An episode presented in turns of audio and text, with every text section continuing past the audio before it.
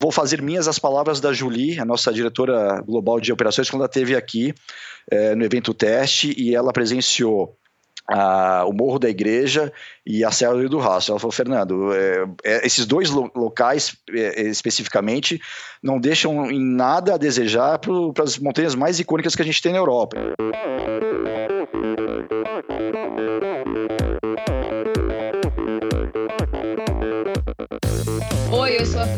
Keller. Eu sou o João Amoedo. Sou Poliana Kimoto. Aqui é o Murilo Fischer. Aqui quem fala é Ronaldo da Costa. Olá, sou Henrique Avancini.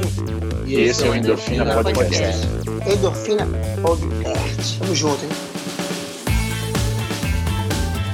Sou Michel Bogli e aqui no Endorfina Podcast você conhece as histórias e opiniões de triatletas, corredores, nadadores e ciclistas, profissionais e amadores. Descubra quem são e o que pensam os seres humanos que vivem o esporte e são movidos à endorfina.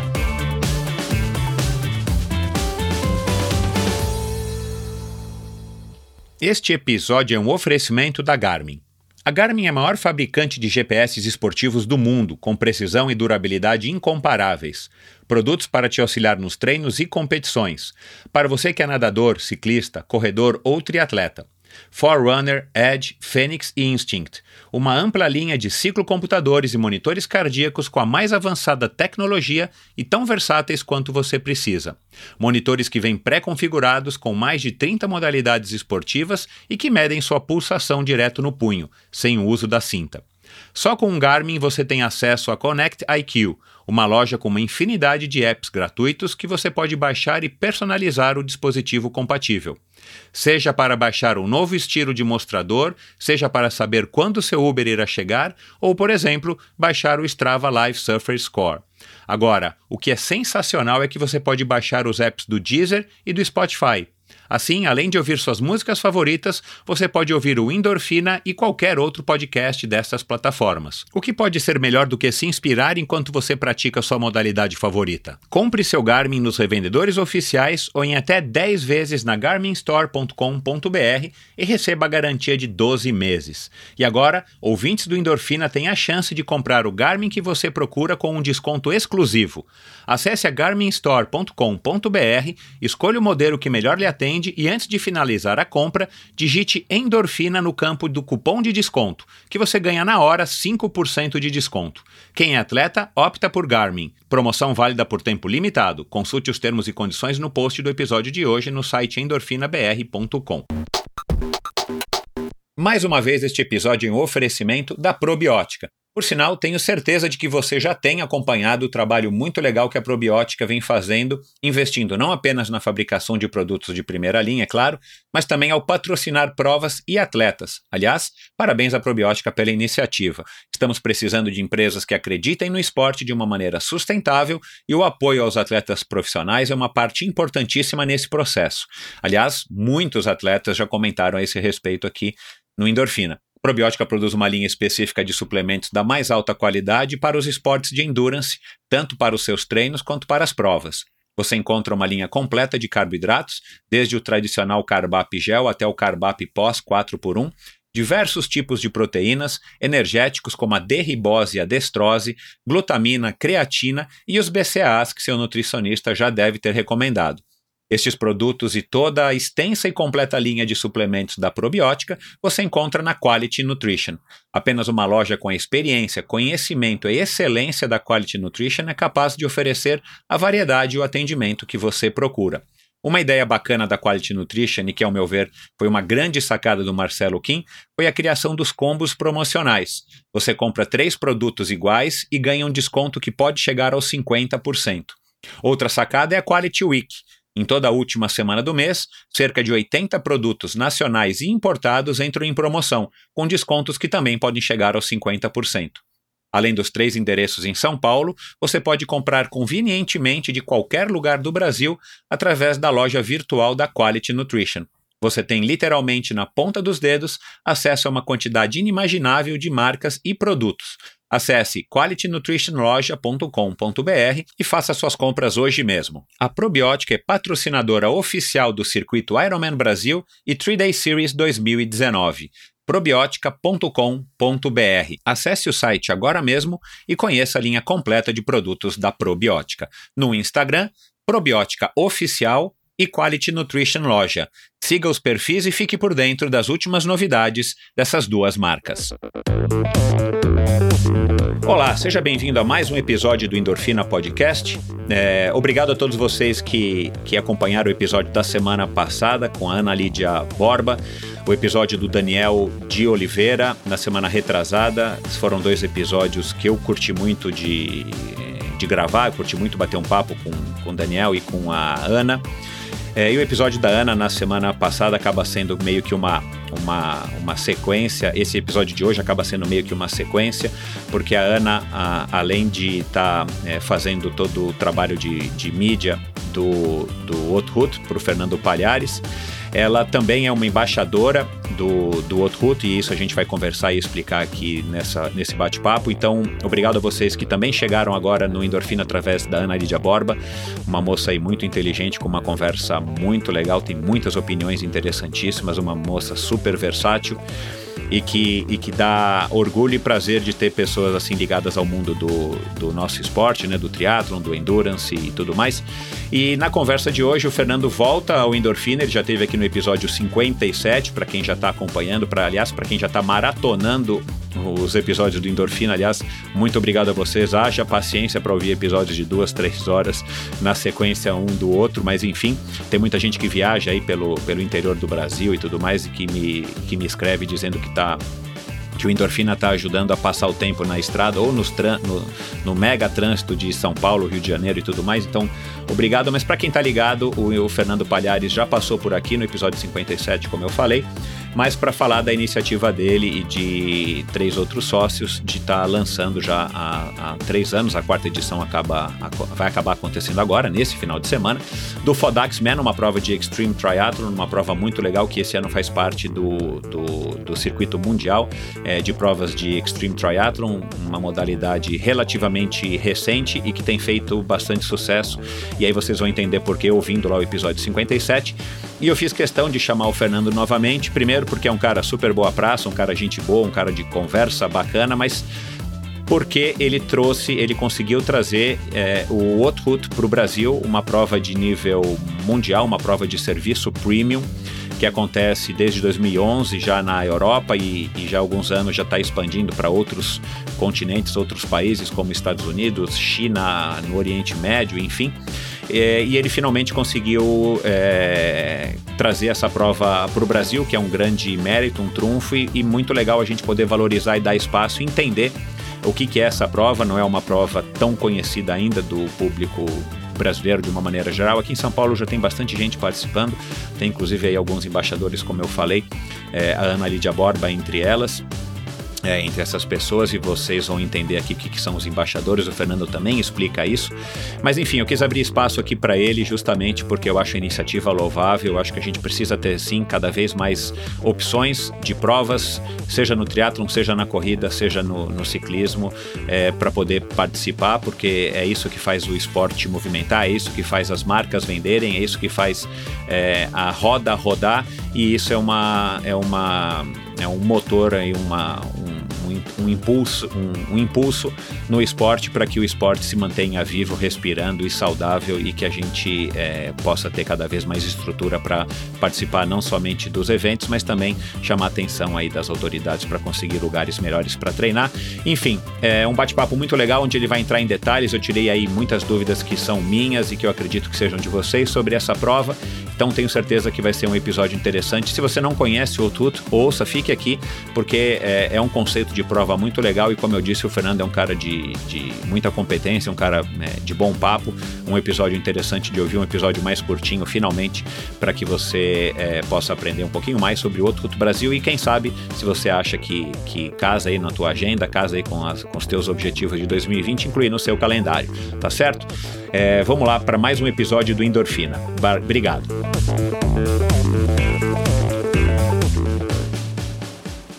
Oi, Fernando, mais uma vez seja bem-vindo ao Endorfina. Bom dia, Michel, tudo bem? Obrigado, obrigado pelo convite e é uma honra voltar a conversar contigo. Pois é, cara, são poucas as pessoas que tiveram esse privilégio por enquanto, hein? Me sinto privilegiado realmente. Poxa, se, segunda oportunidade começando no endorfina. É, é, é para poucos, né? Fico muito feliz. Pois é, cara. É, é o equivalente a, a nos anos 90 a, a mulher ser duas vezes capa da revista Playboy. Olha lá. tá certo. Bom, vamos lá, cara. A gente vai, vai falar hoje aqui do, do Outruto, né? Uma prova que você conseguiu aí trazer para o Brasil. Vai ser a primeira edição no ano que vem, de 11 a 13 de setembro. Mas a gente está gravando esse episódio aqui há, há poucos dias do Fodax Man, que vai acontecer agora no, no domingo, dia 14. E, e aí cerca de 80 pessoas vão participar dessa prova. E para quem quiser saber mais detalhes sobre o Fodaxman ou não conhece o Fernando, ouça o episódio 57, foi a primeira aparição aí do, do Fernando onde a gente abordou o assunto é, específico do Fodax Man e a gente conversou um papo bem legal aí sobre a, a, as opiniões do Fernando sobre o, a cena do triatlon brasileiro, a cena do, das provas de longa distância, a franquia versus as provas independentes e tal. Então vai lá, mas vamos falar rapidinho aqui, prestigiar também o, o, o desse, desse final de semana. É, tá tudo certo para a prova? Tudo pronto. Preparativos finais, tá tudo, tudo certinho. Dia 14 a gente larga a quarta edição do Fodaxman. E essa edição é especial porque é a primeira edição que ela faz parte do circuito X-Man Try, né? É isso? É X-Try World Tour. X-Try World Tour, certo. Exatamente, Michel. Eu tenho, eu tenho um gostinho especial, é a quarta edição, mas é a primeira, como você bem comentou, é, da qual a gente está fazendo parte do circuito mundial. Então, é, quando lá atrás, eu, Fabrício, o, o Felipe Manente e o Rafael Pina é, começamos ainda de uma forma embrionária imaginar o que seria o Fodaxman, era um sonho distante, né? A gente tinha como referência é, o Norseman, Swissman, que são as provas mais tradicionais é, de, de, de triatlon extremo, e a gente pensava, quem sabe um dia ficar próximo de uma prova dessa, né? Então as coisas aconteceram até num ritmo bem acelerado, e felizmente, então, né, no quarto ano do Fodax, a gente está lado, lado a lado com essas provas, já fazendo parte do Extra World Tour. Em termos, é, é, vamos dizer assim, para quem já conhece a prova, para quem vai estar tá lá a, a, assistindo, participando, o que, uhum. que muda? O que, que, que as pessoas vão perceber de mudança ou não há nenhuma mudança notória fazendo parte agora do Extra World Tour? Não, em termos de estrutura de organização de prova, não, não muda nada. É, o que muda é que, pelo fato de ser primeiro ano do Fodaxman no, no circuito, a gente vai ter a presença é, de algumas pessoas da, da, da, estrutura da organização mundial do Extra World Tour, acompanhando presencialmente a prova. É, isso é um, é um, procedimento de praxe, todas as, as Prospect Races é, passam por isso. Uh, e muda o fato de que, a partir do momento que nós uh, nos tornamos definitivamente uma prova do circuito mundial, uh, o Fodaxman ele se torna uma prova classificatória para o Norseman. O Norseman, a partir de 2000 e 19 ele se tornou é, uma prova regular do circuito, mas também é uma prova do eh, considerado o campeonato mundial do circuito. Então, uhum. todas as demais provas passam a ser classificatórias. Então, basicamente é isso que muda pelo fato de estarmos no, no circuito mundial. Legal. Uh, o Fodaxman do, de 2020 já tem data? É, não tem uma data definida, mas historicamente a gente sempre faz no segundo sábado de, é, de dezembro. Então, muito provavelmente a gente vai manter essa data para 2020. Uhum. Bacana, cara. Então vamos lá. Boa sorte aí todo mundo que vai participar. Boa sorte para vocês aí na, na condução da prova. Tomara que faça um tempo terrível, que chova, que caia granizo.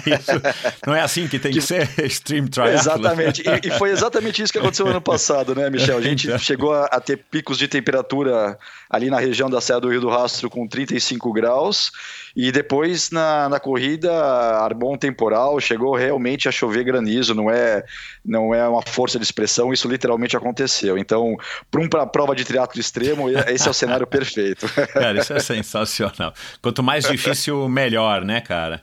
Exatamente. E, e, o atleta que vai para uma prova dessa, ele vai esperando e sabendo que vai ter perrengue pela frente. É, e isso, cara, eu já não me recordo se a gente abordou esse assunto, mas é, é, é uma coisa assim curiosa que eu observo, né, acompanhando os movimentos aí do, do Iron Man, né, no, no, no Brasil e depois discussões e comentários aí também a, a, ao redor do mundo, mas assim, é, é, bizarro porque o Ironman por si só é uma distância, é difícil, né? Não tem como você fazer um Ironman que você fala, ah, esse Ironman aqui foi facinho. Ele pode ter sido mais fácil do que uma outra prova, mas não é uma prova curta, não é uma prova simples. Uhum. E, mas é, é, curioso, cara, como é, as pessoas, de uma maneira geral, buscam as, a, as provas que são menos difíceis, né? Então, existe, né, por exemplo, essa história de Roth, por exemplo, que é uma prova que não é Sim. é tão difícil quanto, por exemplo, o Havaí, né? E ela é tão famosa, uhum. quase tão famosa quanto, né? Então, as pessoas enfim, falam, ah, eu quero ir para Roto porque eu quero fazer o melhor tempo. Florianópolis, né, uma prova que fez um sucesso danado justamente porque dá para fazer tempos legais, não à toa que o recorde mundial da, da, da distância é, tá lá, né, o melhor tempo. Uhum. É, em contrapartida, a Fortaleza, por exemplo, numa prova que não vingou, justamente porque, cara, é uma prova dificílima, né? Sim. Então, assim, é, e, e, e, é uma mentalidade diferente e eu não, não tô criticando, não, porque eu acho que isso é da natureza do ser humano, né? Você vai, a água uhum. corre para onde era mais fácil ela correr, né? A, a, uhum. Enfim, é, quando eu fazia corrida de aventura, quando a gente achava alguma trilha no meio do mato, a gente sabia que a trilha era o jeito mais fácil de andar, não somente porque já estava aberta, né? Por mais fechada que ela fosse mas porque a gente sabe que as pessoas que abriram aquela trilha fariam o caminho mais fácil de você passar por aquela montanha, ou enfim, né? Uhum. E, e, e, no Extreme Triathlon já parece ser diferente, né? As pessoas já têm essa vibe de, cara, vamos lá para sofrer mesmo e, e, quanto mais difícil for, melhor. Eu acho interessante isso, né, cara? Como são duas, duas óticas sobre praticamente o mesmo, uh, o mesmo, o mesmo objetivo, o mesmo, a mesma imagem, né? Exatamente, e é interessante, Michel, porque existe, obviamente, não é uma coisa estruturada, é muito é, é, sutil, mas existe uma certa competição saudável entre as provas do circuito do, do Extra World Tour para ver qual é a prova mais dura, né? Então é, a lógica é exatamente o inverso, né? Então, é, cara, é, é curioso e muito legal, né? Porque, de novo, é aquilo que aí assim a gente conversou isso lá atrás.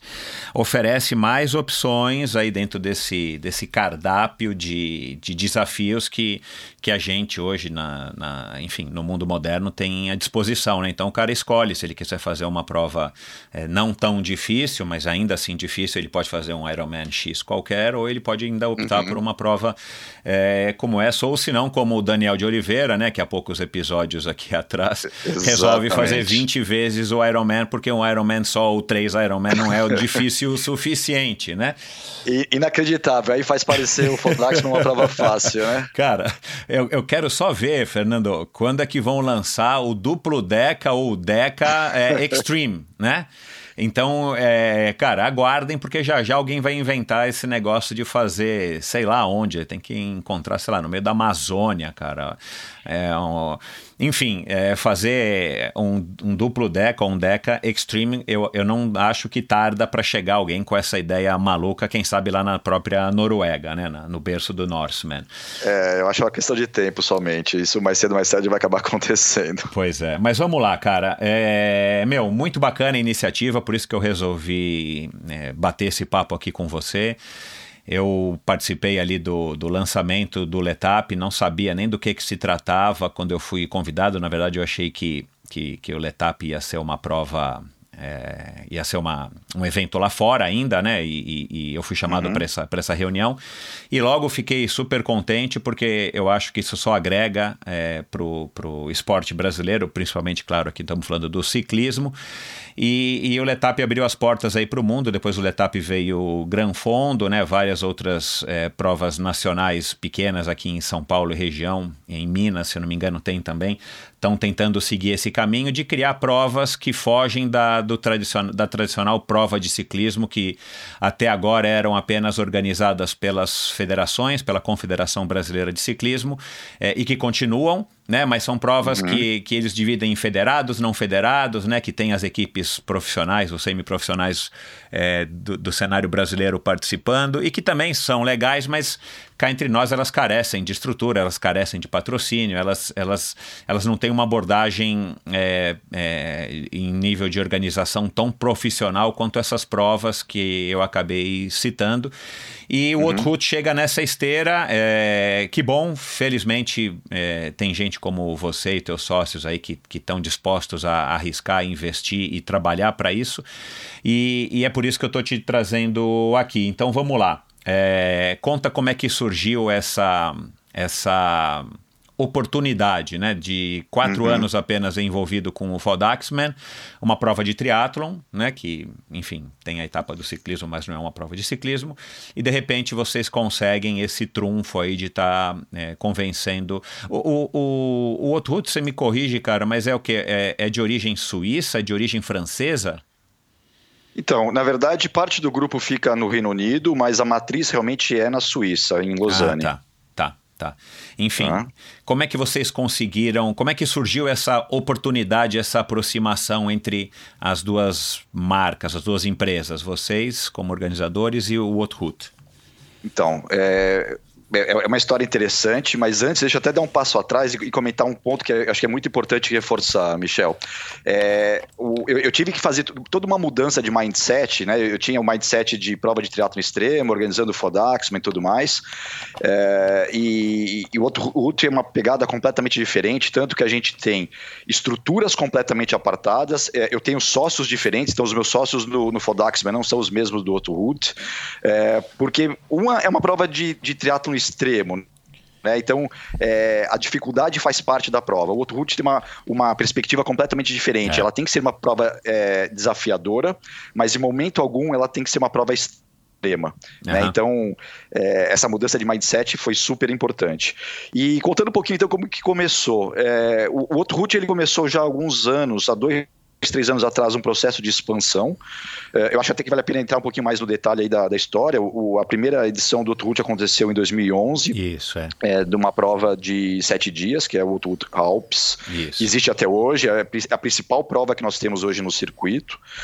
Uh, e aí, mais recentemente, a gente começou a trabalhar com o formato também de eventos de três dias. Então, hoje, dos 11 eventos que nós organizamos ao redor do mundo, dois acontecem em sete dias, que é, é o evento dos Alpes e dos Pirineus, uhum. e, a, e, as demais são, são eventos de três dias que são muito mais acessíveis em termos de é, dificuldade da, da, do percurso, em termos de tempo que o atleta precisa ter disponível. Então, é um modelo muito mais replicável e escalável. Né? É, e aí, por conta disso, é, o Outro começou um processo de expansão e obviamente que o, mercado brasileiro estava nos planos, porque é, se a gente for puxar as estatísticas dos países que mais fornecem atletas ciclistas para os eventos do Outroute de uma forma geral, o Brasil sempre aparece lá entre os primeiros. Então, o, o, ciclista brasileiro já tem essa, esse hábito de participar de, de eventos do Outroute ao redor do mundo. Por conta disso, é, já existia então, por parte da, da, da estrutura é, é, mundial, o interesse de, de entrar no mercado brasileiro. E, para minha sorte, é, eu tenho uma pessoa, uma, uma, uma, amiga, uma conhecida, que ela é, é, uma, é, uma, é uma amiga em comum com o do, do CEO do, do outro route mundial. Uhum. Então, ela acabou fazendo a ponte. Uh, eles tinham uh, o interesse de ter alguém que preferencialmente fosse atleta, para entender realmente a perspectiva do atleta, isso para eles era uma questão muito importante.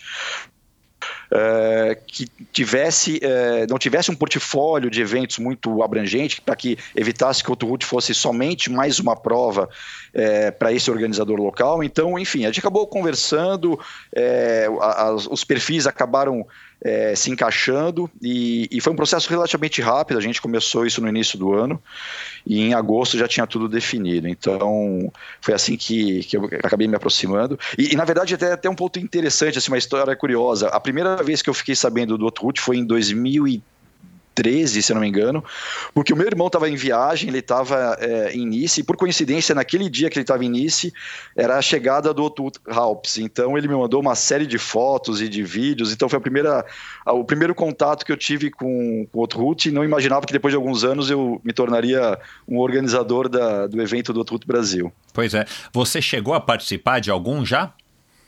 É, esse ano eu tive no outro de Bormio, na Itália, no norte da Itália, e, e participei é, mezzo como atleta, mezzo como organizador. Eu dividi parte dos, dos dias como fazendo parte da, da estrutura de organização e, e parte como atleta. É. O, o meu irmão participou, se eu não me engano, em 2017 ou 2016, do, da edição dos Alpes. E aqui em uhum. São Paulo já estava é, pegando aí popularidade e tal. Ele foi com a turma do Igor Lagens e não sei o quê. E, uhum. e, e, adorou, né? Realmente, enfim, a prova é fabulosa e, e esse é o grande conceito do, do Outroute. E eu queria que você falasse um pouco disso é, é uma prova onde eu não sei se isso é um, é um slogan, enfim, mas assim, durante uma semana ou três dias, né? Mas é, naquela época, meu irmão participou dessa de, de, de, uma semana, você tem uma, uma, uma assistência total fora da uhum. prova, uhum. dentro da prova, então você é como se você estivesse é, vivendo é, na pele de um ciclista profissional de uma, de uma, de um, enfim, de um, de um Pro Tour. É isso o conceito. Exatamente, Michel. É, hoje o outro é considerado o evento de ciclismo amador de maior prestígio no mundo. E esse prestígio ele foi conquistado é, muito em função dessa questão que você comentou. A gente cria uma, toda uma estrutura para que o atleta se preocupe única e exclusivamente em pedalar. É, ele vai ter uma, toda uma estrutura de apoio que ele só encontraria numa, num evento profissional. Uh, e a gente valoriza muito a questão uh, da experiência do atleta também no momento que ele está fora da bicicleta. Como são eventos uh, de alguns dias, né, de três ou de sete dias, o atleta, de certa forma, ele fica imerso durante todo esse período no evento. Então, a gente valoriza e cria todo uma, um ambiente, uma estrutura para que não só ele tenha é, essa, essa perspectiva de que ele tem ele estaria com uma estrutura de, de um evento profissional, de um, um ciclismo profissional, é, mas também uma série de, de outras ações que a gente promove é, para que esse período de seja de sete ou de, de três dias seja realmente vivido com intensidade, né? Desde happy hour com os atletas, que é o momento que eles fazem um networking é, bastante interessante, e isso eu acho um ponto que vale a pena a gente mencionar. O, o perfil do atleta que participa do outro é um atleta aí na faixa dos seus 40, 45 anos. Normalmente eles têm poder de têm posição de, de direção, são CEOs, são de, executivos de grandes empresas. Então eles usam também o ciclismo como uma, não só como uma atividade esportiva, mas também uma atividade de networking. E a gente é, acaba de alguma forma estimulando isso também nos nossos eventos. Muito bacana. O, o Outruto começou em 2011, é, uhum. com Alpes, como você falou, depois eu acho que é, a lógica foi que partiu para o Pirineus, ele chegou a ter nas Dolomitas, né? O, o porque eu, eu, dei uma olhada agora no, no site da, da, do Outroute. É, o uhum. das Dolomitas hoje, quer dizer, hoje não, né? 2020, o calendário 2020, ele é só de três dias, mas ele chegou a ter um, um de sete dias, não era? Chegou a ter de sete dias nas Dolomitas e também tivemos de sete dias nos Estados Unidos. Hoje nos o Estados Unidos Rockies. tem somente eventos. Isso, exatamente. Uhum. Aí hoje nós temos é, alguns eventos nos Estados Unidos, mas todos eles de três dias. Bacana. E para o ano de 2020, o, enfim, é, é, muito bacana, né, cara, esse, esse processo aí de, de expansão, é legal a gente acompanhar. É, eu dei uma olhada no, no, no, site de vocês. É, Oman, Oriente Médio, né? São duas provas é, nos Estados Unidos, inclusive a prova de Asheville é, é, na Blue Ridge Parkway. Eu pedalei lá quase que ela inteira uma vez, cara, é sensacional. Ela fez parte há muitos uhum. anos atrás do, do, finalzinho do Race Across America. É uma, é uma, enfim, uma estrada sensacional, fabulosa. Aí tem na China, que deve ser espetacular, tem nas Dolomitas, né, na, na Itália, tem um, tem na Suíça, claro, tem que ter lá em, e ano que vem vai ser em Crans-Montana. Tem a do Brasil, que, pô, muito orgulho ter a prova aqui, aí a gente vai falar agora do percurso. Tem no Mont Ventoux, na França, e tem uma no México. É, não lembro agora qual é o nome lá da cidade, mas tem uma no México. Cara, já são é, nove localidades, né? São nove provas de três dias, as duas de de, de sete dias e ainda tem esse modelo que eu não sabia que existia, eu acabei descobrindo aí eh, antes da gente começar a gravar aqui, quando eu estava pesquisando um pouco, são as provas compactas. São uhum. provas curtas que acontecem em paralelo às provas de três dias, não é isso?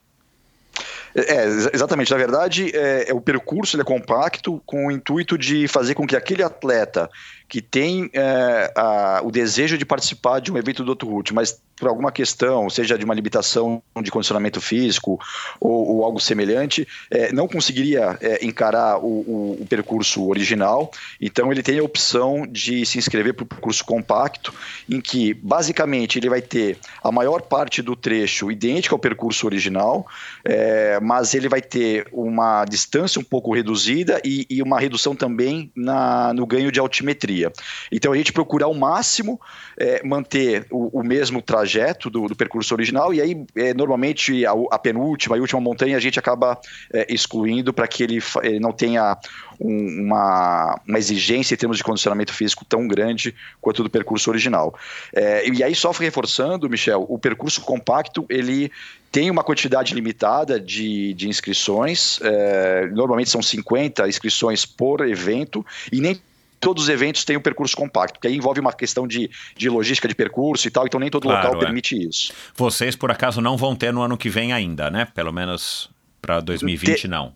E, então, teremos. É, isso ah. foi uma coisa que até acho que vale a pena a gente detalhar um pouco. É, nós fizemos um evento teste, é, a questão de duas, semanas, duas, três semanas atrás, aqui em Santa Catarina, é, basicamente com dois propósitos. O primeiro era validar é, o percurso, e aí tanto o percurso original quanto a viabilidade de fazer um percurso compacto. Uh, e o segundo objetivo do evento teste, uh, que foi um evento bem pequeno, só para alguns atletas uh, convidados, era começar a produzir material para divulgação do evento, né? Esses, esses vídeos, fotos. Então, esses dois objetivos foram, foram alcançados aí com, com sucesso. E a gente, então, para 2020, a gente vai fazer o anúncio também do percurso compacto. Ah, interessante, legal. É, bom, é, qual é a distância do percurso é, integral, sei lá, o percurso total das, das três etapas do, da, do ano que vem? Uhum.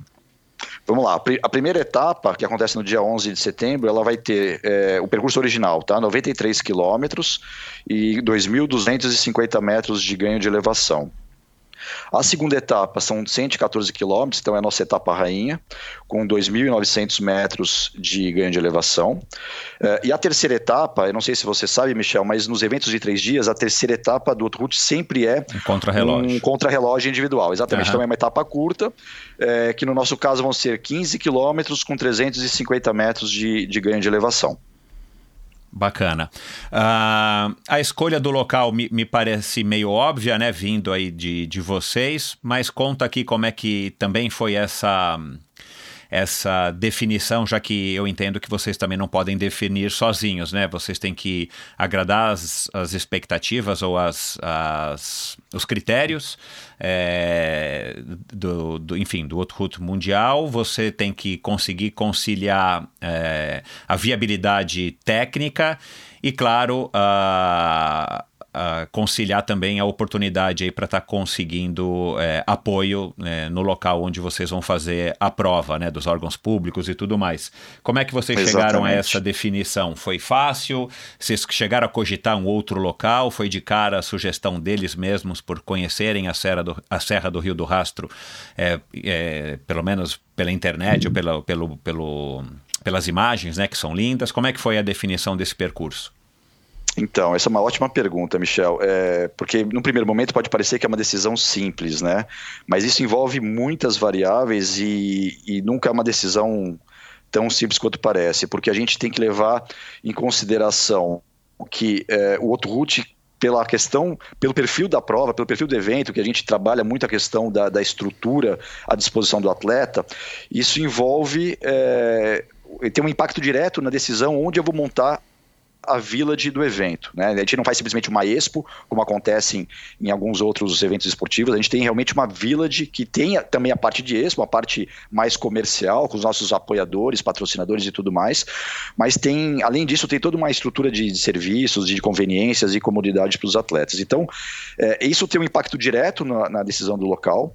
É, uma outra questão que é fundamental, e, e isso é, eu fiz questão, foi uma, uma, uma questão pessoal minha, é, eu, como atleta, é, eu tinha é, a, a seguinte. É, o seguinte posicionamento, que eu queria ter o, o percurso assim mais desafiador e incrível que eu pudesse disponibilizar para os atletas que fossem se inscrever.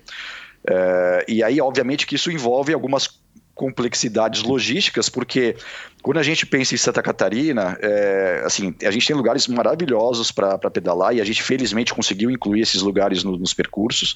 Então, só para citar alguns, né? Então, na primeira etapa, a gente tem é, a, como cereja do bolo a chegada no topo do Morro da Igreja. É, na segunda etapa, a gente incluiu o morro, a, a Serra do do Rastro. E na terceira etapa, é, que vai acontecer. Então, as duas primeiras né, aconteceram na Serra Catarinense, a terceira e última aconteceram em Florianópolis. A gente faz a largada do contrarrelógio de cima da Ponte Ercílio Luz, depois de praticamente 30 anos dela fechada. A gente, ela está tá sendo é, restaurada e está com os preparativos finais para a reabertura. Então, a gente vai ter esse privilégio de poder largar de cima da ponte, é, terminando no, em cima do, do Morro da Cruz, que tem uma visão maravilhosa de toda a parte central de Florianópolis. Então, para que a gente pudesse colocar esses lugares que são fantásticos para pedalar, isso envolve uma complexidade logística um pouco maior. É, mas aí, conversando com, com o CEO mundial do Otto Ruth, e, e ele também é ciclista, é, quando ele falou assim: Poxa, Fernando, eu como ciclista, eu prefiro ter é, o, a perspectiva, a possibilidade de pedalar em lugares que eu vou é, guardar para o resto da minha vida, na minha memória, ainda que eu tenha a questão de deslocamentos e tal, que é uma coisa que a gente precisa equacionar, do que pedalar em lugares que não são tão maravilhosos, mas é que eu tenho uma comodidade maior em termos de logística. Então, quando ele me falou isso, eu tive a certeza, Michel, que eu estava no caminho certo de fazer de tudo para incluir a Serra Catarinense no percurso. Então, esse é outro ponto muito importante na definição da, do local. Uma outra questão muito importante é a questão do calendário, né? Então, tentar evitar ao máximo de conflitar com outros eventos, não só de ciclismo, mas de outros eventos esportivos de uma forma geral, porque é, a gente precisa de, em alguns momentos, ter vias fechadas, precisa ter o apoio é, do poder público, das autoridades, e a gente sabe que datas conflitantes acabam sendo muito mais complicados de equacionar. Claro. E por fim, é, acho que o, um outro ponto não menos importante, que você também mencionou, é de ter o apoio de, das autoridades. Isso é fundamental, um evento com a complexidade, com o porte do outro route, a gente não consegue fazer sem ter o apoio da, das prefeituras, do governo estadual, é, Polícia Rodoviária é, Militar, é, Guarda Municipal, Secretaria de Turismo e assim sucessivamente. Então, é, felizmente, a gente tem um acesso excelente com todas essas autoridades aqui em Santa Catarina e isso é, é fundamental para viabilizar o evento. Esse Village ele vai ser montado então em um local só e no terceiro dia que é em Floripa aí que não tem mais Village, é isso que eu entendi? É, então, isso é uma característica interessante do Outro Brasil. É o único evento de três dias do Outro no mundo inteiro que ele vai ter duas cidades sede. Né? Então a gente ah, tem tá. é, a primeira e a segunda etapa acontecendo é, na região da Serra Catarinense, então a cidade sede vai ser Urubici. Uhum. E aí a terceira e última etapa acontecendo em Florianópolis, e consequentemente, então, a nossa cidade sede passa a ser Florianópolis. E aí vocês vão ter que mudar a estrutura, quer dizer, vão ter que ter, na verdade, duas estruturas, é isso? De village. A gente, a gente vai ter duas estruturas, uma em Urubici e uma em Florianópolis. Uhum. E, e, aí, é, após a segunda etapa, é, a gente faz todo, toda a parte de transfer dos atletas e respectivas bicicletas. É, é uma, é uma é uma demanda é, nossa como organizador é, de fazer toda essa transferência do, do, do, público todo de, da Serra Catarinense de volta para Florianópolis. Então o cara, o, o, ciclista, ele não precisa se preocupar como é que ele vai é, largar em, em, em, Urubici no primeiro dia e depois de dois dias ele vai estar tá em Floripa, ele vai ter o translado para poder largar a, o contrarrelógio final. É, na, na, verdade, é, é, foi até bom você tocar nesse ponto, Michel, porque às vezes pode surgir um pouco de dúvida. É, a gente, vamos pensar no seguinte: o translado, eu vou dividir ele em duas situações. É, o evento começa em Urubici, é, o atleta precisa estar em Urubici no dia 10 de setembro para o briefing, para retirada de kits e tudo mais, para o jantar de massas e assim sucessivamente. Então, é, responsabilidade do atleta chegar em Urubici no dia 10. Isso. O que nós, como organizadores, vamos proporcionar é um serviço adicional então, quando o atleta entrar no, na nossa plataforma de inscrição, ele vai ter a opção de contratar alguns serviços opcionais. É, por exemplo, pacote de acomodação, o, o translado de do aeroporto de Florianópolis até Urubici, é, o, o, seguro, se eventualmente ele quiser cancelar a inscrição dele. Então, tudo isso ele tem como, como serviços opcionais e ele opta ou não por contratar. É, então, essa é uma parte do, do, do translado é, enquanto serviço que ele contrata. É o translado do aeroporto de Florianópolis até Urubici no dia 10, e depois, no dia 13, após a última etapa é, em Florianópolis, o translado da, dos hotéis oficiais para o, o aeroporto para que ele possa se deslocar para suas cidades de, de origem. Então, esse é um serviço é, é opcional e, e, aí o atleta ele tem a opção de contratar ou não e, e vai pagar pelo serviço. O que nós, como organizadores, oferecemos, e aí nesse ponto não tem custo algum para o atleta, é o translado após a etapa 2 de volta para Florianópolis, porque é um translado entre as etapas. E aí é uma responsabilidade minha de oferecer isso para o atleta, é, e aí com toda a comodidade, conveniência que a gente vai estar tá construindo isso para o atleta. É, e obviamente que isso. Então, esse translado especificamente não tem custo entre a etapa 2 e a etapa 3. Tá.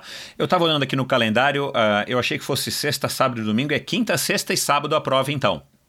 Não, na verdade, a, a a primeira etapa começa na sexta-feira, então é sexta, sábado e domingo, 11, 12 e 13. Ah, mas tá. na quinta-feira o atleta já precisa chegar para pegar o kit dele, para participar do briefing, ah, jantar claro. de massas assim sucessivamente. Ah, tá, então o sentido. evento começa na quinta, mas a primeira etapa efetivamente, ou seja, o atleta começa a pedalar na sexta-feira. Ah, legal. Ah. Uh Fala um pouquinho aí sobre. Você já, defini, já disse aí como é que chegou a escolha do percurso. Fala um pouquinho aí sobre o, esse reconhecimento que vocês fizeram aí agora. E eu sei que você conhece bem o, a região aí e tal. Mas é, quais são os pontos, os pontos altos ou quais são as grandes dificuldades? Ou é, mais interessante ainda, o que que. No site do Outroute já tem disponível o percurso com altimetria e tudo mais para o interessado? Ou ainda, então, é, ainda não? Quando, quando a nossa, o nosso bate-papo for por ar, com certeza sim. É, ah, legal. E aí, deixa eu até explicar como é que a gente fez todo esse processo. É, nós abrimos o processo de inscrição para todos os eventos do Trut em 18 de, de setembro. E aí, o primeiro questionamento que surge, naturalmente, é em relação ao percurso. Nós tomamos o cuidado, Michel, de não divulgar o percurso sem ter 100% da certeza é, que ele estaria validado. Então, por conta disso, nós fizemos o evento teste é, a questão de três semanas atrás, e a partir daí, então, a gente começou a trabalhar todo um processo de divulgação é, oficial do percurso. Tá? Então, a gente tomou esse cuidado de é, só divulgar antes de ter a certeza que ele estava validado. Tá? Bom, então respondendo um pouquinho mais do detalhe, como que vai funcionar a, a questão do, do, do, percurso. Sim, a, a, gente tinha basicamente alguns objetivos, né? O primeiro é que a gente tivesse um ganho de elevação significativo, então é, era fundamental que nós conseguimos incluir em cada uma das etapas algumas montanhas. É, a segunda preocupação é com relação ao, ao fluxo de veículos, então é, a maior parte do, do trajeto vai estar com trânsito aberto, obviamente que a gente vai estar com os batedores da Polícia Rodoviária nos acompanhando, com todos os carros do comboio da organização. É, mas a maior parte o trânsito vai estar aberto. Então a gente queria também ter um percurso em que tivesse um fluxo de veículos muito baixo. Uhum. Uh, e aí, obviamente, também ter qualidade de asfalto, é, paisagens, tudo isso que acaba é, contribuindo positivamente para que a gente tenha um percurso é, que agrade os, os atletas. Então, é, no primeiro dia, no dia 11 de setembro, a primeira etapa, nós saímos do centro de Urubici, é, percorremos a SC 110, que é a estrada que vai em direção à, à BR 282, fazemos um retorno, voltamos para Urubici. Uh, pegamos a estrada, que é a SC 370, em direção à, à, Serra do Corvo Branco, até o final do, as, do asfalto, retornamos e então subimos é, o Morro da Igreja, que, como eu falei anteriormente, é a cereja do bolo da etapa 1.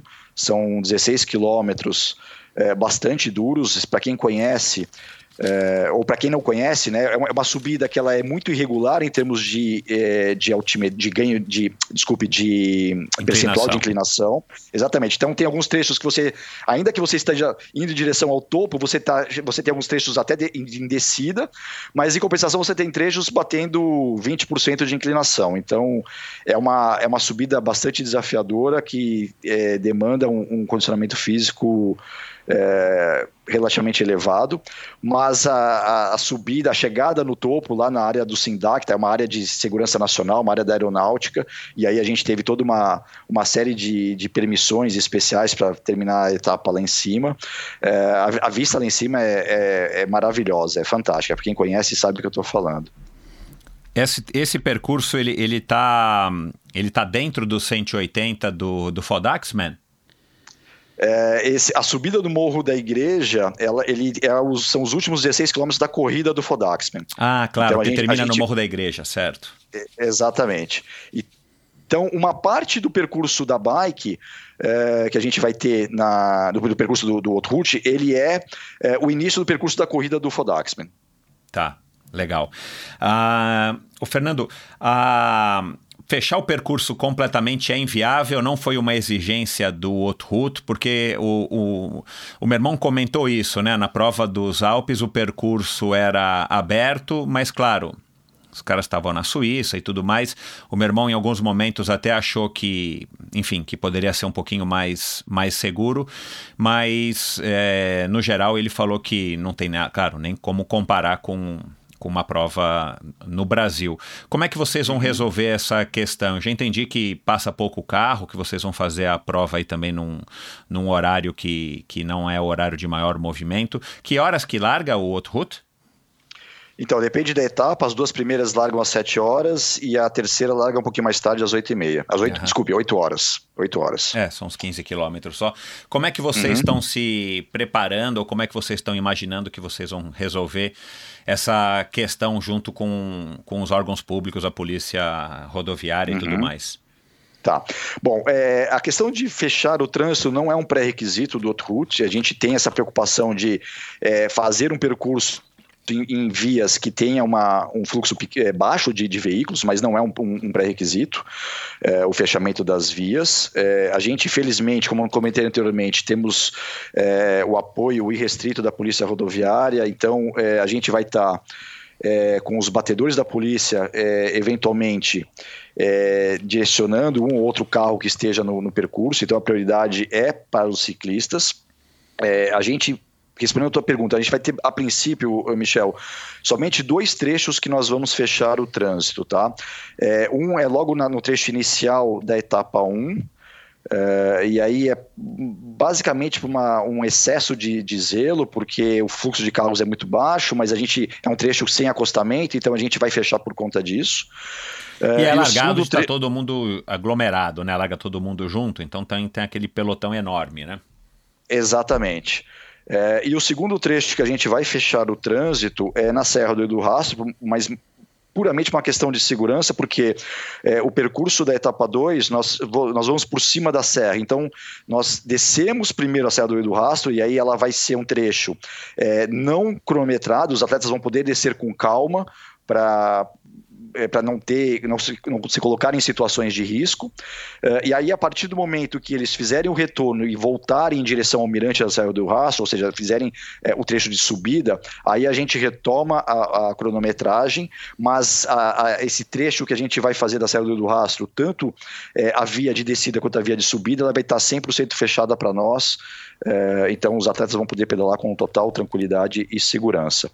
É, mas em paralelo a isso, vou até compartilhar contigo, é, no evento teste a gente teve a presença da, da Julie, que é a nossa diretora mundial de operações do Outroute, e ela ficou é, surpresa positivamente com relação ao fluxo de veículos. Eu falei, Poxa, Fernando, vocês não têm veículos passando aqui por essas estradas, isso é fantástico. E realmente, isso é uma característica, para quem não conhece a Serra Catarinense, é, essa é uma característica da, da nossa serra. Então, o fluxo de veículos vai ser extremamente baixo, realmente, Michel. Que bom.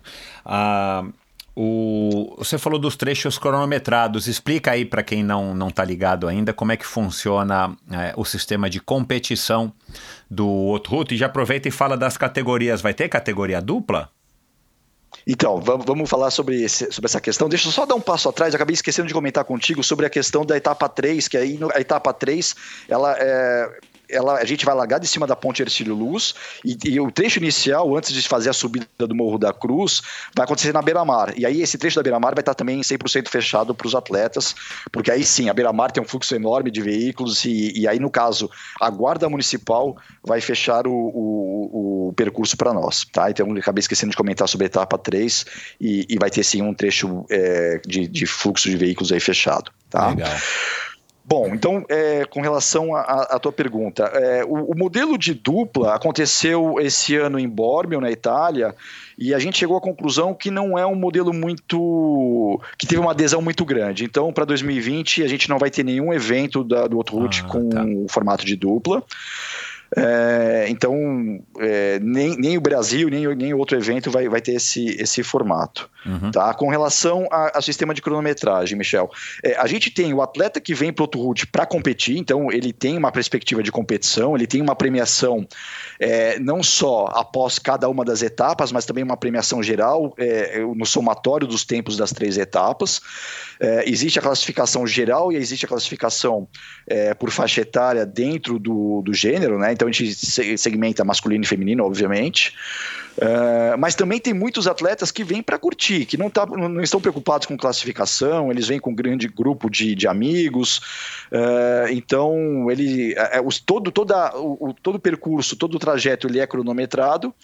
a gente disponibiliza no final de cada uma das etapas a, a, a ordem, né, a classificação dos atletas. mas a gente tem esses dois públicos muito distintos. Vem, tem os atletas que vêm sim para competir, pra, pra, visando as primeiras colocações, e a gente tem também o atleta que vem para curtir curtir e não estar tá preocupado com o tempo. Tanto que ficam passam 10, 15, 20 minutos nas nossas feed stations, que são é, praticamente um banquete. A gente tem muita, é, uma estrutura muito bacana de, de alimentação, então eles não se preocupam em, entre aspas, perder 10, 15 uhum. minutos e ficar batendo um papo, conversando com seus amigos e depois seguir no, no percurso. Uhum. E uma característica do outro route é, é, aí você me corrige também se eu estiver enganado, mas é que nessas descidas é, muito íngremes que, que, que podem representar algum perigo para quem quiser descer é, enfim, correndo, valendo mesmo, é, vocês simplesmente é, anulam aquele tempo da descida. Então, o sujeito pode descer devagar. É, e aí, a hora que ele passa de novo num tapete de cronometragem após a descida, é, ele, o tempo dele segue correndo de novo. Vocês cancelam aquele tempo para justamente não estimular que o, o sujeito se mate na descida. Exatamente. Obviamente que isso a gente não aplica em todas as descidas, mas claro, é. É, na, nas descidas mais perigosas, sim. E é por isso que a gente vai fazer esse procedimento na Serra do Rio do Rastro. Claro. A descida da Serra do Rio do Rastro vai estar com a cronometragem parada. Isso, é. é isso eu acho, um, acho, acho interessante esse conceito, porque infelizmente muita gente não tem, não tem aí a, a capacidade de distinguir, né, cara? Assim, eu, eu vou me arriscar aqui para ganhar um minuto na descida e o cara às vezes acaba causando um, um, um problema enorme para quem organiza a prova e para os outros competidores. Ah, bom, é, as inscrições é, estão abertas no, no próprio site do Outroot, não é isso? Uhum. Isso, correto. É outroute.org. É, as inscrições é, do Outro Brasil e de todos os outros eventos estão abertas desde 18 de setembro. O Outroute sempre foi uma prova, pelo que eu soube dos meus amigos que primeiro participaram da prova, eu acho que já, já tenho amigos aí que participaram talvez desde a edição inaugural e tudo mais. É uma prova bem restrita, é uma prova bem exclusiva, ela foge também dos padrões de Gran Fondo, de Letap e tudo mais. Você não vai largar com 15 mil pessoas nunca um Outroute.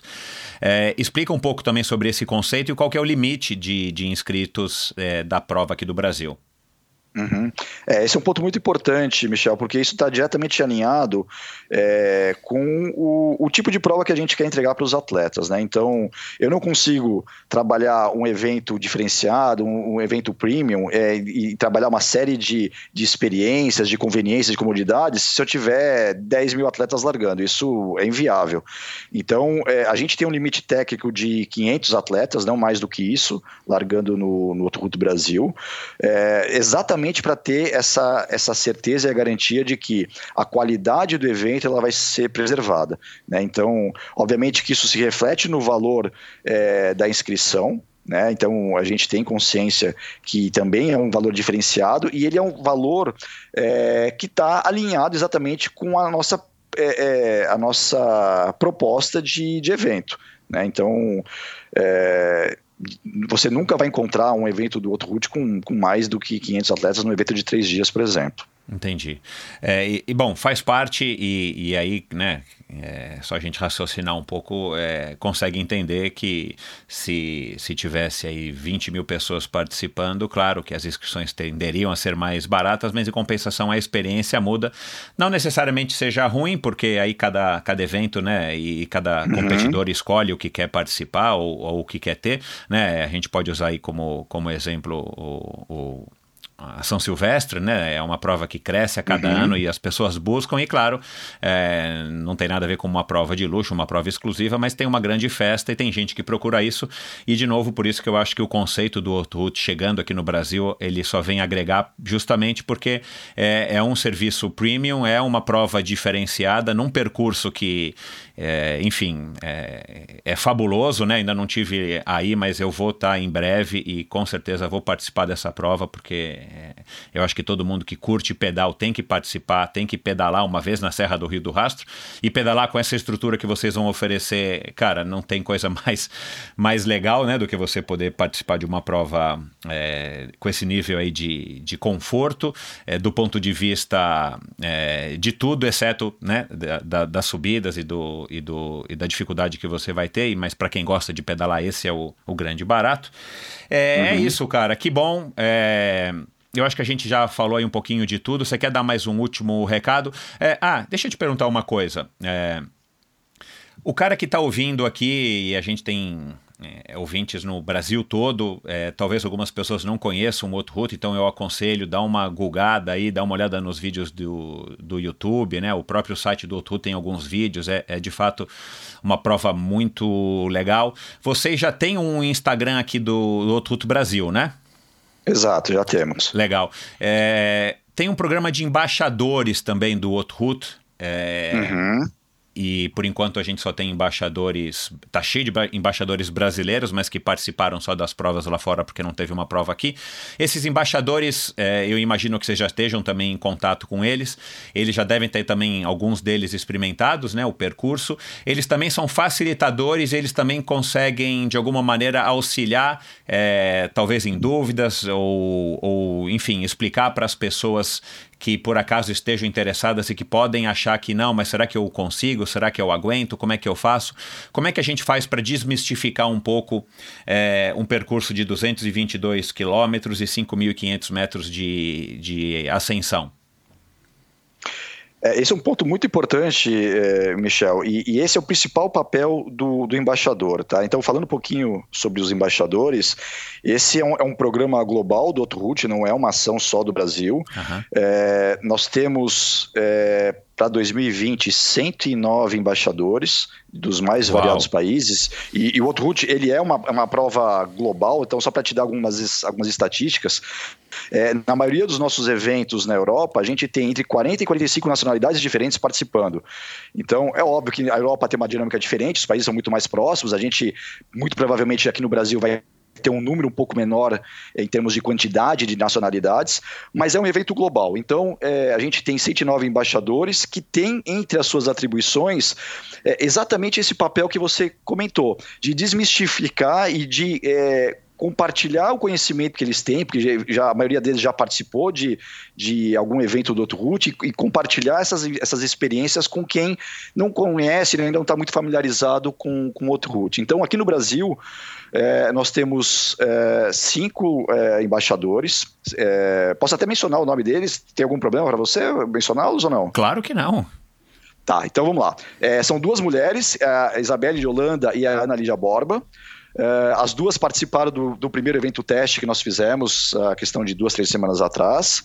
Uh, e depois nós temos o André Gracindo no Rio, o, o Tonon, é, no interior de São Paulo, e o Beto Liber, o Cláudio Tonon e o Beto Liber em São Paulo. Esses são os nossos cinco embaixadores, que têm feito um trabalho fantástico de, de, realmente promover o Outroute aqui no Brasil, né? Porque, como você comentou, nem todo mundo ainda está familiarizado com, com a prova, e, e então os embaixadores têm essa, essa, essa missão de, enfim, de tirar dúvidas, esclarecer, é, organizar eventos de, de, divulgação e de promoção. Então a gente já fez já uma série de eventos. Aliás, essa é uma característica também muito bacana do Outro. A gente tem o evento principal acontecendo em setembro do ano que vem, mas é, a partir de agora até setembro a gente vai ter uma série de eventos é, de divulgação e de promoção, sejam com é, os nossos embaixadores, sejam com é, os nossos patrocinadores, é, sejam com parceiros. A gente tem um programa de parceria muito bacana também com é, assessorias esportivas, com operadores turísticos e, e, bike shops, então eles se tornam nossos parceiros na divulgação e na, na, na venda das inscrições. Então é, a gente vai ter um calendário bastante intenso, é, e aí para o ouvinte que está tá nos acompanhando, é muito bacana porque é, não vão faltar oportunidades de eles conhecerem é, o outro route, conversarem com os nossos embaixadores, enfim, é, saberem mais sobre o nosso evento. Ótimo, porque eu acho que essa é uma parte importante e, e, e, foi um, um dos trabalhos que eu acho que o, que o Letap lá atrás fez muito bem feito, que é exatamente desmistificar um pouco. Claro, o cara não pode começar a pedalar semana passada e querer fazer a prova né, no, no dia seguinte, uhum. mas é uma prova é, viável para qualquer ciclista aí que tenha o um mínimo de preparo e, claro, hoje em dia com a com a, com a febre aí das assessorias e com os clubes de ciclismo proliferando aqui no Brasil, também é interessante que, que a pessoa procure algum tipo de orientação para que possa é, curtir uma prova dessa, né? Porque aí é um desperdício o cara investir tempo treinando, dinheiro e, e tempo ausente da família para ir para um evento desse e, e sofrer e, enfim, né? E não curtir a, a o, o, os momentos que uma prova dessa, que o pedal proporciona num lugar maravilhoso como como a, a, Serras Catar, a Serra Catarinense. É, bom, Outro Route Brasil, como é que é o nome do Instagram, Fernando? É Outro Route Brasil, underline, desculpe, Outro Route, underline Brasil. Ah, tá, é, Outro Route, underline Brasil, vou colocar o link no post do episódio de hoje. Para terminar, você é, o, o, que que, claro que você é suspeito para dizer, mas faz aqui um convite para a galera, por que, que as pessoas deveriam experimentar o, o Outro Route Brasil em 11 a 13, 10 a 13 de setembro de 2020?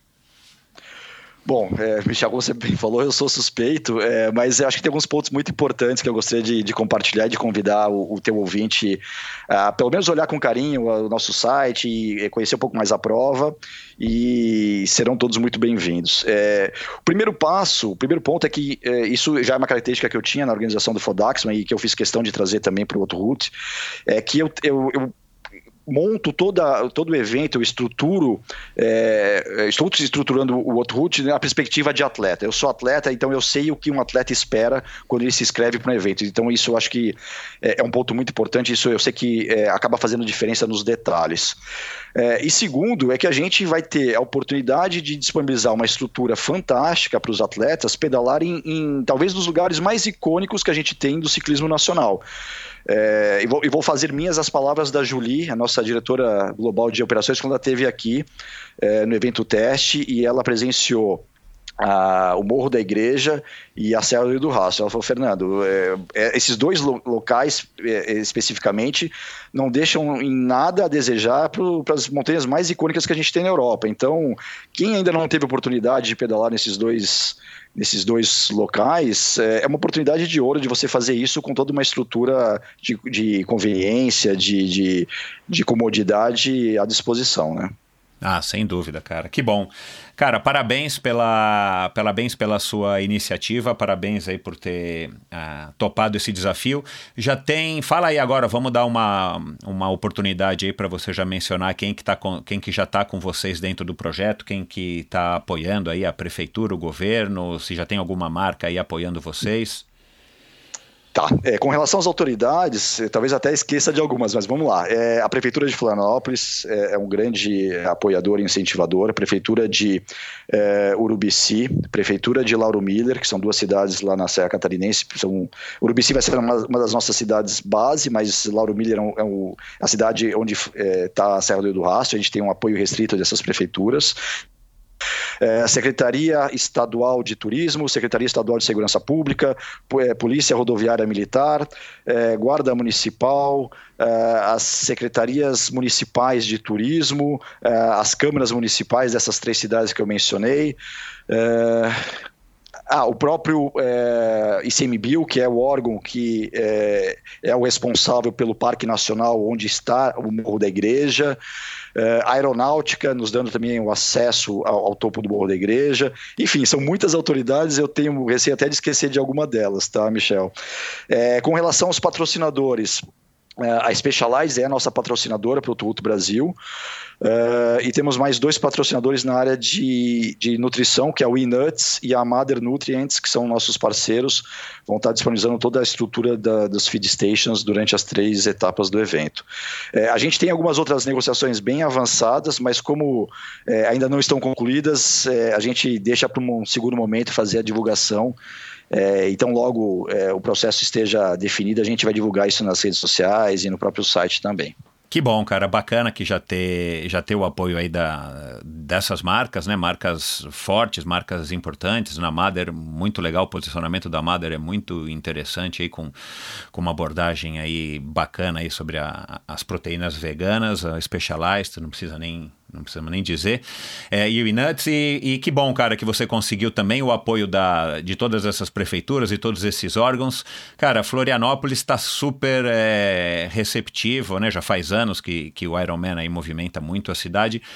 É, você acha que, que, que a história do Ironman também serviu, o Ironman de Floripa também serviu para abrir os olhos aí das prefeituras, né? Claro que já mudou de prefeito aí várias vezes, mas para uhum. abrir oportunidade, abrir brecha para que é, os eventos esportivos se proliferem aí na cidade, com certeza deve ter milhares de outros eventos aí também de, de surf, acredito que de tênis por conta do Google e tal. Você acha que também teve alguma influência? Porque, cara, dá até inveja, né? Tudo bem que São Paulo tem bastante coisa, Rio de Janeiro tem bastante coisa, mas o, o, o, fato de ser uma cidade tão icônica, uma cidade bacana, uma cidade bonita, uma cidade privilegiada aí do ponto de vista natural, é, também ter bastante eventos esportivos e icônicos como o Ironman e, e agora o Outroot, que se, que se der tudo certo veio para ficar.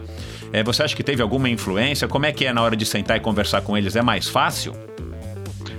Olha, Michel, eu, eu não sei se seria mais fácil, mas é fato que é, Florianópolis é uma cidade com uma vocação esportiva muito forte e, e nesse cenário o Ironman tem um papel fundamental, isso é, é inegável. Uhum. É, eu acho que sim, isso acaba é, influenciando positivamente na, na visão e na perspectiva das autoridades, eles entendem o quão benéfico é para a cidade, para a comunidade ter um evento desse porte acontecendo, então isso de certa forma facilita. É, e, mas aí eu tenho até que fazer aqui um parênteses. Isso também tem um, um papel fundamental do meu sócio, que ele tem é, um acesso fantástico junto às autoridades, ele, ele é desse meio é, de, de, entidades é, empresariais aqui de Florianópolis, então isso certamente abriu muitas portas é, para a gente chegar com, com um evento do, do, tamanho, da magnitude, da complexidade que é, é na organização do, do Outroot. Então, eu acho que foi aí a, a, a combinação de, de vários fatores que, que acabaram é, sendo muito favoráveis. Que show. Cara, então ótimo. Muito obrigado, Fernando. Boa sorte. As inscrições estão abertas, as inscrições são limitadas. Atenção, tem mudança de lote ou o valor é único, é dolarizado? Como é que funciona no caso do Outroot? Então, o, o, é, o, valor é único. É, quando o atleta ele entra na plataforma é, mundial do Outroot, ele tem a opção de escolher o pagamento é, em euro ou, ou, dólar. Então, a gente, é, o valor está vinculado à moeda estrangeira. Uh, as inscrições, como você comentou, estão abertas. A gente tem, tem um acompanhamento de, de lotes, mas não há uh, mudança de, de valores. Então, uh, o primeiro lote a gente já concluiu, felizmente. e como você falou, são no máximo 500 inscrições. No caso do percurso compacto, somente 50 inscrições disponíveis. Então, para aquele atleta que quer participar, mas tem dúvida ainda se tem o condicionamento físico necessário, uma grande opção é acabar optando realmente por percurso compacto. E aí é um número até mais limitado de, de inscrições. Tá, então beleza. Não dá para esperar, é, né? Eu já tinha te dito isso, eu acho que, que vocês vão conseguir esgotar isso aí de uma maneira é, relativamente rápida, né? Muito embora o nosso, nosso fraco real esteja cada vez mais fraco, mas vamos lá, vamos acreditar. É legal, Fernando, boa sorte, é, parabéns aí pela iniciativa, manda aí lembranças aí para os seus sócios e no ano que vem eu tô aí para competir junto aí com mais pessoas, é, mais 499 pessoas. Eu quero fazer parte dessa história de estar tá, é, pedalando na Serra do Rio do Rastro aí com um monte de gente legal. Maravilha, estou te esperando aqui, vai ser super bem-vindo. Você e os teus ouvintes também. Te agradeço novamente pela oportunidade. Você é um, é um, um apoiador é, já há bastante tempo, Michel. Inicialmente com o Fodax, mas agora com o Ruth. Te agradeço de coração. Legal, cara, que é isso. É um prazer. Valeu, meu. Um abração. Um abraço. Bom, pessoal, mais um episódio bacana e, e, e para quem está ouvindo Endorfina aí há muito tempo sabe, eu sou super incentivador aí de qualquer iniciativa é, nesse sentido de estar tá, é, estimulando os nossos esportes, as nossas modalidades aqui no Brasil. A gente precisa disso e eventos de padrão internacional como o Outroot, como o, o, Letap Brasil, o próprio Gran Fondo são muito bem-vindos e claro as provas nacionais, as provas é, menores que estão que, que, que alguns empresários estão lançando e estão fazendo rodar aqui, principalmente aqui na região de São Paulo e Rio, que eu tenho acompanhado, também merecem é, é, destaque, porque sem provas o, o, esporte, esse esporte de participação, ele acaba minguando e uma prova de padrão internacional como o, o Otuto só vem a agregar. E pô, pra mim, cara, que tô pedalando há, há mais de 30 anos e, e, e, venho de uma época que a gente tinha muitos eventos de triatlo, não tinha nenhum evento de padrão internacional, por melhor que fossem as provas aqui no Brasil.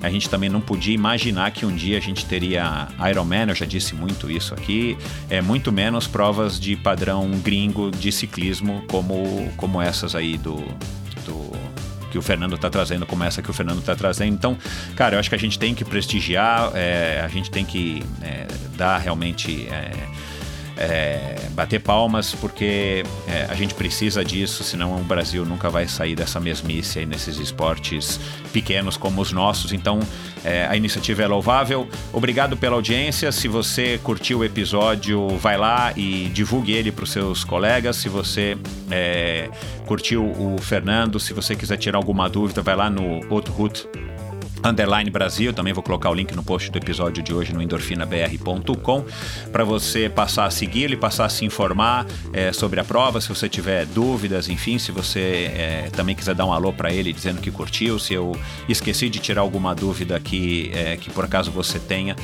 vai lá e pergunta para ele, você viu que é um cara super acessível e como ele é um atleta e, e eu acho que isso faz toda a diferença, ele com certeza vai é bastante acessível e vai atender vocês aí responder vocês em todos os sentidos. E é isso, pessoal. Se você acha que esse trabalho aqui vale a, além da audiência de você, além do tempo que você despende aí ouvindo, seja no trânsito, na academia, no ônibus, no metrô, no avião, em cima da bicicleta, na, na esteira é, se vale a, a algum apoio financeiro, vai lá na plataforma Apoia-se de financiamento coletivo. Você acha o link também no meu site endorfinabr.com. À direita ali você vai ver um, um, um espaço amarelado, é, neon, para você é, não passar despercebido. Se você acha que vale a pena doar uma quantia mensal para o Endorfina, vai lá, que de quebra ainda você ganha um brinde ou uma camisa de ciclismo é, inédita da Join é feita pela Join do meu amigo Sarran ou uma camisa de corrida em apoio aí da On Running do Brasil.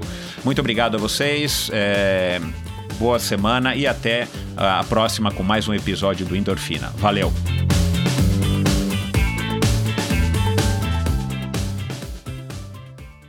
Este episódio foi um oferecimento da Garmin. A Garmin é a maior fabricante de GPS esportivos do mundo, com precisão e durabilidade incomparáveis. Produtos para te auxiliar nos treinos e competições. Para você que é nadador, ciclista, corredor ou triatleta. Forerunner, Edge, Phoenix e Instinct. Uma ampla linha de ciclocomputadores e monitores cardíacos com a mais avançada tecnologia e tão versáteis quanto você precisa.